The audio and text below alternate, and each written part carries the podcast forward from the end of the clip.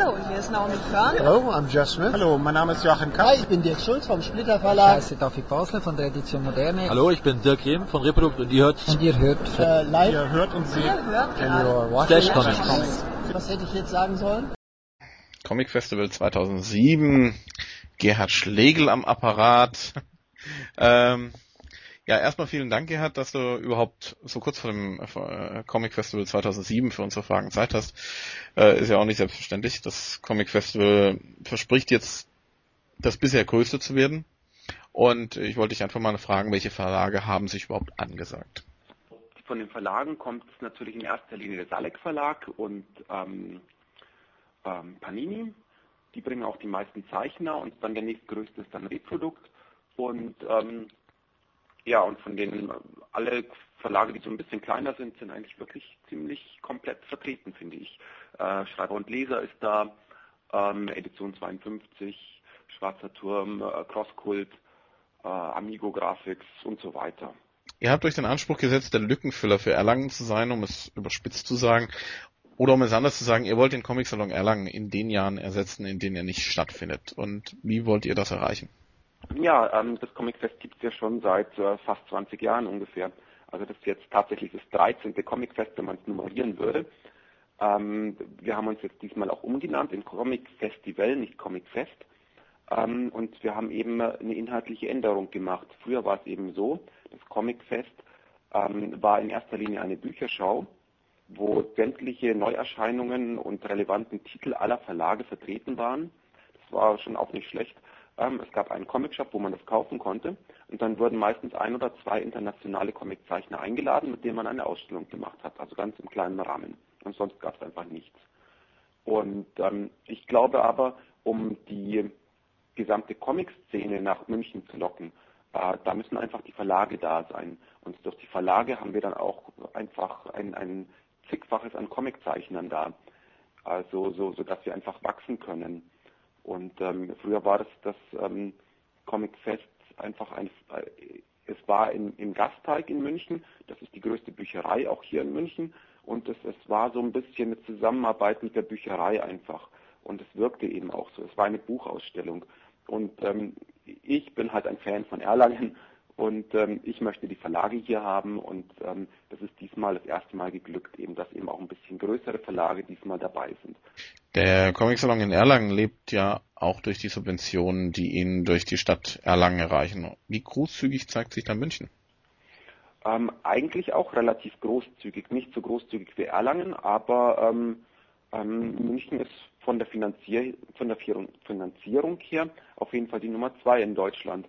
Ähm, Berlin äh, hat ja damals dem Comicgarten relativ wenig dazu gegeben. Auch ich glaube in Hamburg, ähm, äh, ich glaube große Mittel werden die da auch nicht zur Verfügung gehabt haben.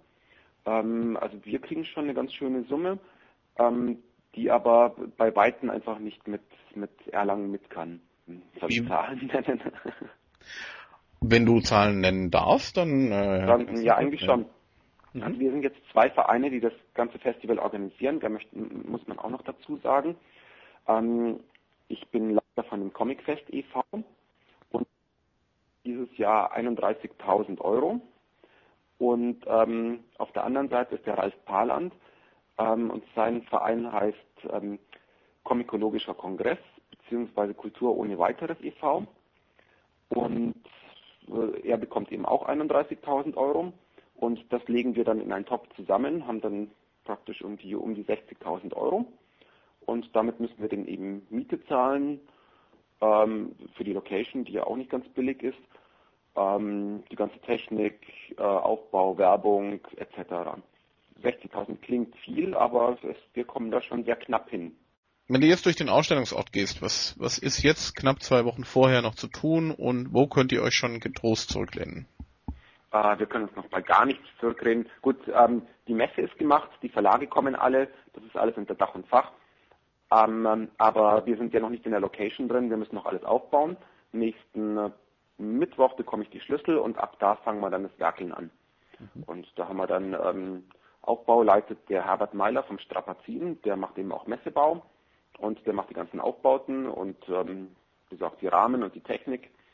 Wenn wir die Rahmen da haben, dann müssen wir erstmal fleißig ähm, Scheiben putzen, Passepartouts schneiden und äh, Bilder und eben dann die Wände klopfen, Stellwände aufbauen. Ja, es ist schon noch eine Menge zu tun. Also, hm, aber ich glaube, wir schaffen es ganz gut. Wir haben diesmal ein bisschen mehr Helfer und äh, ich mache das jetzt zum dritten Mal. Das erste Mal war ich total in Panik zwei Wochen vorher, ähm, aber jetzt ähm, ich habe es ein bisschen besser unter Kontrolle als die letzten Jahre. Du hast es gerade gesagt, du machst diesen aufreibenden Job jetzt zum dritten Mal. Wie oft kann man so eine äh, Messe organisieren, bis man mit Herzinfarkt oder Nervenzusammenbruch im Krankenhaus liegt? Und wie viel Schlaf hast du noch in der Vorbereitungszeit? Also man kann es ganz genau dreimal machen. Arbeite bloß noch für das Festival. Ich mache keine ähm, Illustrationsjobs mehr. Ich, also ich lebe ja normalerweise von Illustrationen für Magazine, Kinderbücher und so Kram. Und ähm, ab jetzt kann ich einfach keine Jobs mehr annehmen. Jetzt bin ich einfach Fulltime dabei, von in der Früh um neun bis äh, 1 Uhr am Abend in der Nacht. Ich habe halt jeden Tag tausend E-Mails, die ich beantworten muss, also von wichtigen E-Mails bis eben runter zu wie viel kostet der Eintritt und wann signiert äh, Duo am Comic Fest und so weiter. Äh, also, aber es sind jetzt bloß noch zwei Wochen und die äh, stehen wir schon, glaube ich, ganz gut durch und das schaffen wir ganz gut. Also hast schon gesagt, äh, um 8 Uhr morgens, 9 Uhr morgens geht's los, bis 1 Uhr nachts. Äh, wie sieht im Moment so ein Arbeitstag insgesamt aus? So, äh, stell uns einfach mal einen äh, durchschnittlichen Arbeitstag bei dir vor. Oh, naja, also ich stehe um halb neun auf, schleppe mich dann so langsam in die Arbeit hier in unserer Agentur. Unsere Agentur, das ist so ein Zusammenschluss von der Elke Reinhardt und mir.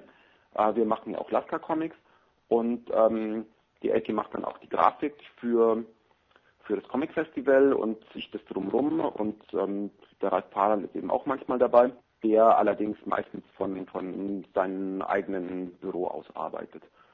Ähm, dann mache ich mir hier einen Kaffee und ich beantworte die E-Mails von Leuten, die schon um 8 Uhr vor dem Rechner sitzen und ähm, mir irgendwelche Fragen stellen.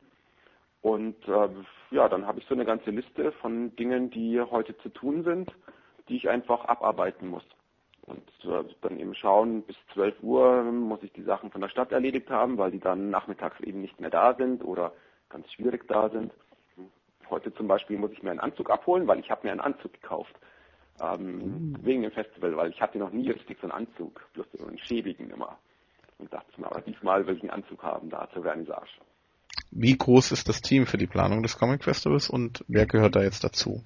Also wir haben schon gehört, äh, eben deine Kollegin gehört mit dazu, Ralf Palland haben wir schon gehört. Wer noch?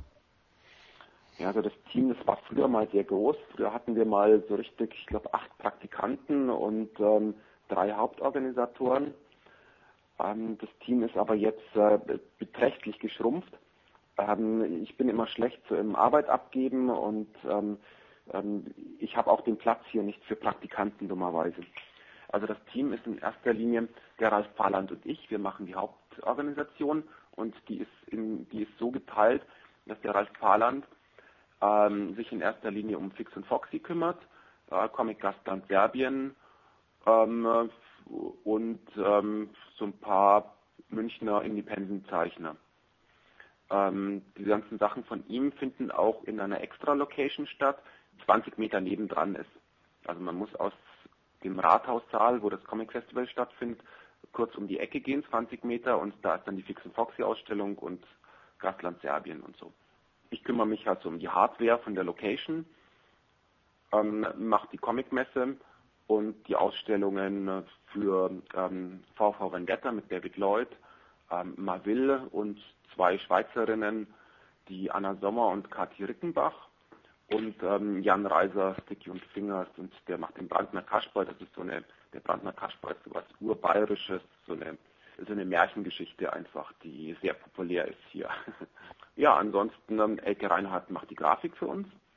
Und ähm, dann haben wir noch jemanden, der die Website programmiert und eben den Aufbau macht der Herbert Meiler vom Strapazin, was sehr, sehr wichtig ist und der sich da auch ganz schön reinhängt. Und der Antonio Seidemann, der macht die Presse, der ist auch Mitglied im Comicfest e.V. Ja, der macht Pressearbeit und, und auch einige so Hardware-Geschichten. Der ist sehr, sehr patent und ähm, organisiert ähm, ein anderes Festival hier in München noch. Also der hat so ein bisschen Beziehungen, die wir einfach nicht haben und hilft uns da eben so ein bisschen aus. Ja, das ist. Wann ist die Planung für das diesjährige Comic Festival losgegangen? Na, direkt nach den letzten, also vor genau zwei Jahren ungefähr. So lange her also schon. Ja gut, aber es, es geht natürlich erst ganz langsam los. Vor eineinhalb Jahren haben wir uns halt überlegt, ähm, wo könnte das denn stattfinden. Äh, damals haben wir noch eben mit anderen Locations gerechnet. Also äh, wir haben gedacht, dass es wieder im Forum am Deutschen Museum stattfindet, wie das letzte Mal, wo du ja auch da warst. Äh, die haben allerdings die Miete von 9.500 auf 18.500 oder sowas erhöht. Und das war dann für uns eigentlich nicht mehr machbar. Und dann habe ich erstmal mehrere Monate lang Locations besucht und mir alles in München angeschaut, wo man reingehen könnte, bis ich dann eben auf das alte Rathaus gekommen bin, äh, von dem ich eigentlich niemals gedacht hätte, dass ich das bekomme. Und ähm, das ist dann so prima gelaufen und es ist tatsächlich billiger. Ähm, aber ähm, wir sind da eben auch mit Hilfe vom Kulturreferat reingekommen, denn das Kulturreferat bezahlt ja im Prinzip äh, 80 Prozent oder 90 Prozent von der ähm, vom Comic Festival. Mhm. Also wir sind eigentlich eine Veranstaltung, die zu 80 Prozent durch die Stadt München bezahlt ist. Was ist dein persönliches Highlight in diesem Jahr? Also ich habe mich dann eben wahnsinnig gefreut, als ich äh, als ich es geschafft habe, dass David Lloyd äh, VV Vendetta jetzt dann tatsächlich kommt. Das hat mir der Alexander Bubenheimer vom Panini Verlag angeboten. Äh, das ist eine Ausstellung, die schon in Spanien lief, auf dem Comic Festival in Barcelona und ähm, die so ein bisschen auf Wanderschaft jetzt gehen könnte in Europa. Und äh, das hat mich halt wirklich gefreut, weil ich halt ein wahnsinniger Alan Moore-Fan bin. Also ich halte Alan Moore für den anspruchsvollsten, vielleicht den anspruchsvollsten Comic-Texter überhaupt. Ich stehe halt total auf Watchmen und Swamp Thing und so. Und äh, VV Vendetta hat schon auch so seine Qualitäten. Mhm. Ähm, also das hat mich sehr gefreut. Das sind fast 50 Originalseiten äh, mit auch den ganzen Coverzeichnungen. Ähm, diese Ausstellung, die wird bestimmt ganz toll werden. Ich glaube auch, dass von Ralf Parland die Fix and Foxy Ausstellung ganz toll sein wird. Ich war ja nie so ein richtiger Fix and Foxy Fan. Also da ist ja so ein bisschen die Comic-Fan-Gemeinde, die war ja immer so ein bisschen gespalten. Ähm, ähm, Fix and Foxy Sammler und Mickey Mouse Sammler. Und ich war halt dann doch eher der Karl Barks Fan. Aber ich finde es dann schon interessant, so die Entwicklung auch, wie Fix and Foxy entstanden ist, ähm, wie die Füchse am Anfang ausgesehen haben, auch so die Merchandising-Produkte über die letzten 50 Jahre, äh, ist bestimmt interessant. Also was ich bis jetzt zumindest davon gesehen habe. Ähm, also beide Ausstellungen sind bestimmt toll. Und äh, mir war eben auch ganz wichtig noch, ähm, ich hatte sehr viel Lust, ähm, eine kleine Ausstellung mit Marville zu machen, den, den ich halt von den deutschen Zeichnern wirklich ähm, also ich finde, es gibt in Deutschland gerade wahnsinnig viele richtig tolle Zeichner wie Reinhard Kleist, Uli Österle und so weiter. Ähm, aber ich finde gerade so Marville, der hat irgendwie so eine so eine Leichtigkeit ähm, und äh, ja, es wirkt so so so einfach, was er da macht und es ist doch unheimlich professionell und toll gemacht. Und ähm, er hat ja noch keine Ausstellung gehabt, auch nicht in Erlangen. Und von daher dachten wir, äh, wäre es ganz toll, da mal vielleicht der Erste zu sein. Kommen wir nochmal ganz kurz ähm, zur Organisation zurück. Mm, das Comic Festival München wird ja vom Comic Fest e.V. und dem Comicologischen Kongress in Zusammenarbeit mit dem Kulturreferat der Stadt München veranstaltet. Das hast du ja alles schon schön erzählt gehabt. Jetzt ist natürlich noch interessant zu wissen, wer hat denn eigentlich das meiste Sagen? ähm, na gut, das, das, das, also eigentlich haben wir 50-50 zu sagen. Es ist auch so. Also ähm, ähm, jeder von uns beiden musste Kompromisse machen und es gab auch ähm, ziemliche Auseinandersetzungen. Ähm, ich natürlich als nicht Fix Foxy Fan, ähm, aber wir haben uns dann doch arrangiert und es ist ganz gut gelaufen. Auch war ich von dem Comic Gastland Serbien anfangs nicht so begeistert, ähm, bis ich dann gemerkt habe, dass ähm, richtig viele Zeichner, die auch über mich gekommen sind, äh, am Ende plötzlich Serben sind. Ähm, also dieser Gradimir Smutja, der das Vincent van Gogh bei Carlsen gemacht hat, ist Serbe. Ähm, Hermann Huppen hat diesen äh, Sarajevo Tango Comic gemacht, der auch über Serbien geht. Ähm, wir haben einen Spider-Man oder X-Men Zeichner von Panini oder Marvel aus Amerika. Ähm, ich dachte, das wäre Amerikaner und der heißt Marko Djurodevic und äh, der ist plötzlich auch Serbe.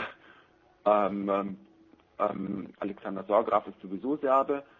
der ähm, Berges ähm, hat auch einen Serbien-Comic gemacht und, und plötzlich irgendwie hat alles was mit Serbien zu tun und Fix und Foxy hat sowieso sehr viel mit Serbien zu tun gehabt, weil ganz viele Zeichner eben aus Ex-Jugoslawien kamen. Ähm, von daher ist es gar keine schlechte Mischung und ich bin eigentlich relativ zufrieden und ich glaube, dass dass es sehr ausgewogen ist.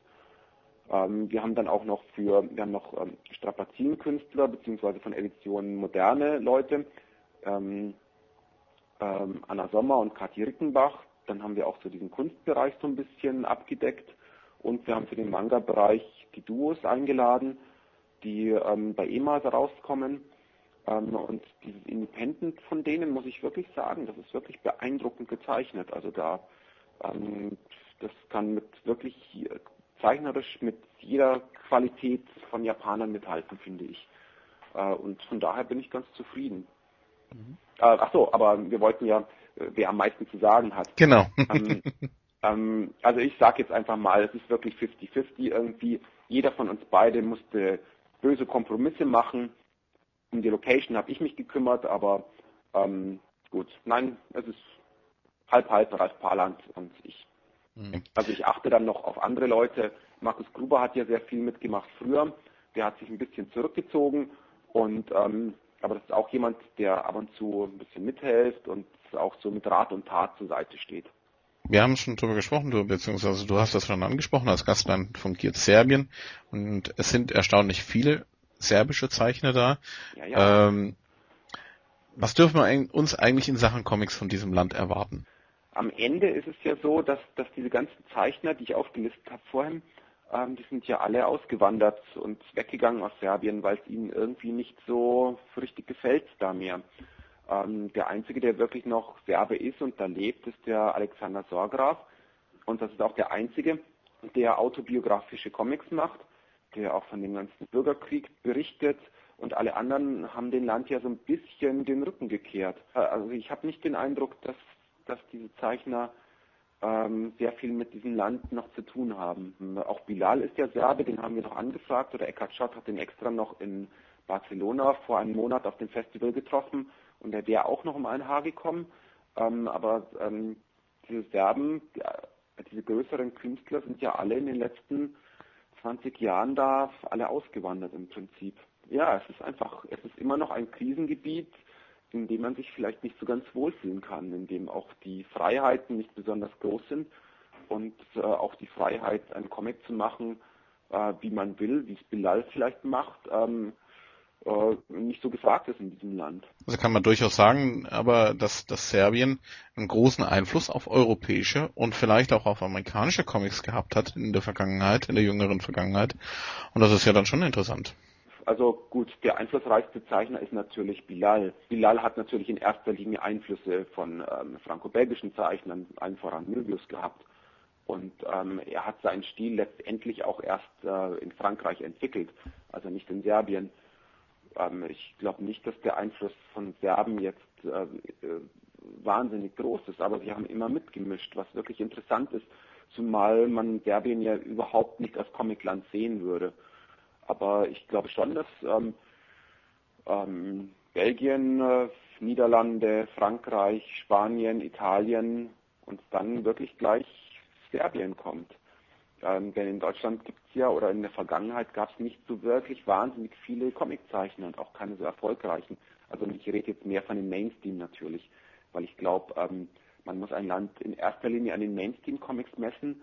Äh, nur durch einen, einen gesunden Mainstream durch gesunde Verkaufszahlen kann sich eine, eine auch erfolgreiche Independent-Szene entwickeln, wie in Frankreich mit Louis Trondheim, der ja am Ende dann doch äh, ein Linclair-Zeichner ist und aus der Mainstream-Ecke beeinflusst kam, Independent-Comics gemacht hat, die heute dann auch sich wieder verkaufen.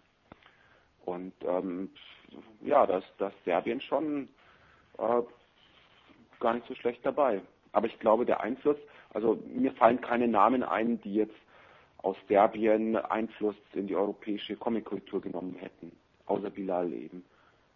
Aber ich sehe die Serben doch eher in der Tradition franco-belgischer Zeichner. Kommen wir wieder zum Comic Festival ein bisschen zurück. Ah, Comic Festival, ich hab's ganz vergessen. ganz vergessen, gell? Ähm, ja. Manga und Cosplay sind auch beim Comic Festival ein Thema. Äh, und jetzt ist natürlich interessant zu wissen, welche Genre nimmt eigentlich den Schwerpunkt ein? Ist es Manga, ist es Franco-Belgisch, ist es Superhelden? Was ist, was ist der Schwerpunkt? Ähm, die Verlage sind natürlich eher franco-belgisch ausgerichtet, ganz klar.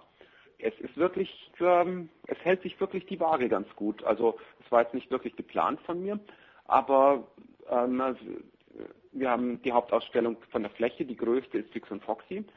Danach kommt ähm, VV Vendetta und dann alles andere, Serbien, Gradimir Smutja, ähm, die Schweizer Künstlerinnen, Marville, Münchner Comic-Szene und Manga. Die Manga-Ecke ist nicht so hammermäßig groß. Die wird in erster Linie von Animex und Schwarzer Turm bewältigt und aus Ausstellungen sind in erster Linie eben ähm, Zeichnungen von Duo zu sehen und so ein bisschen so ein Lounge-Bereich mit Fernseher und äh, so ein bisschen einer kleinen Leseecke.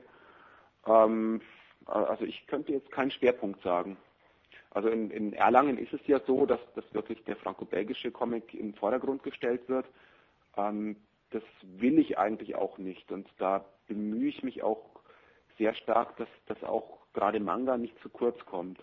Ähm, das war immer so eine Sache, die, die ich in, in Erlangen für ein bisschen bedenklich gehalten habe, ähm, ähm da die Manga-Fans so ein bisschen auszusperren. Aber trotz allem muss man ja schon sagen, franco-belgische Comics haben in den letzten Monaten, im letzten Jahr auf jeden Fall ein gewisses Revival erlebt. Ähm, wie siehst du das? Ähm, du meinst jetzt, ja, das stimmt. Ähm, sie verkaufen sich jetzt wieder besser.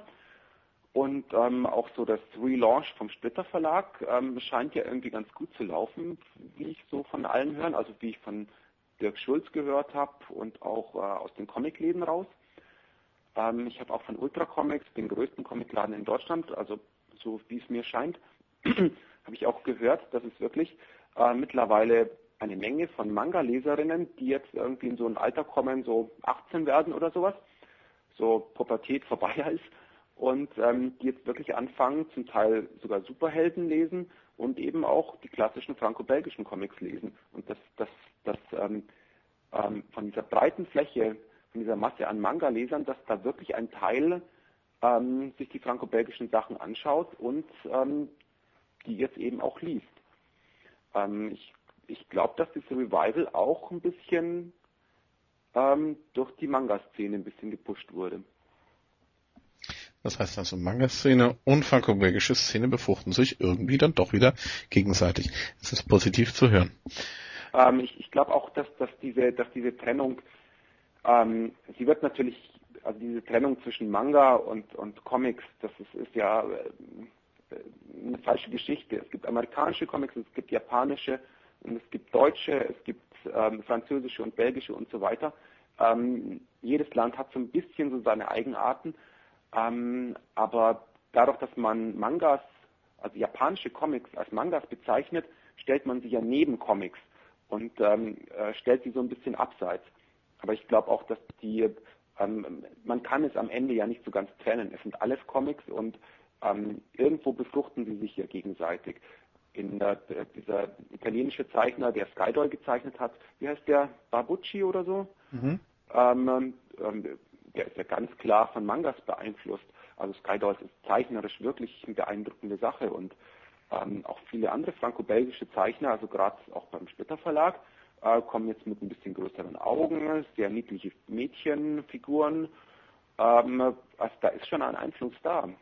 Und ähm, Mangas kennen wir ja auch erst seit zehn Jahren ungefähr. Und ähm, da, da gibt es natürlich eine Riesenmenge ähm, die man sich da eben jetzt neu anschauen kann und die einen wirklich zum Teil überraschen kann, von der man auch ein bisschen was lernen kann. Und ähm, ich glaube auch, ich habe auch schon Mangas gesehen, die so eher im franco-belgischen Stil gemacht waren. Es gibt da diese Artbooks, die dann wirklich mit Aquarell richtig durchgearbeitet waren, die sehr franco-belgisch aussehen. Also ich, ich würde es da gar nicht so gerne trennen. Das war sowieso diese alte Trennung auch zwischen ähm, ich war immer die Marvel-Szene und dann die alten äh, Comicsammler, das waren dann immer die Wäscher-Fans und so. Und da war dann auch so ein bisschen so eine Feindschaft und so und man hat sich abgegrenzt. Aber eigentlich gehört das alles zusammen und man sollte sich das alles mal anschauen. Es hat alles irgendwie gewisse Sachen, die sehr interessant sind, finde ich. Okay, wir haben gerade eben von Mangas gesprochen und wie sie ähm, die franco-belgische Szene vielleicht auch beeinflussen und auch umgekehrt. Und äh, jetzt ist es so, dass du neben dem Comic Festival auch mal wieder einen neuen Comic produziert hast. Lucy aus der Hölle, der natürlich zum Comic Festival herauskommt. Und der erscheint, man höre und staune, bei Schwarzer Turm äh, Manga. Beim Schwarzen Turm, genau. Genau, Manga, wohlgemerkt, der Manga-Abteilung. Und Laska auf Manga wegen, wie kam das jetzt zustande? Ach, das war ganz lustig.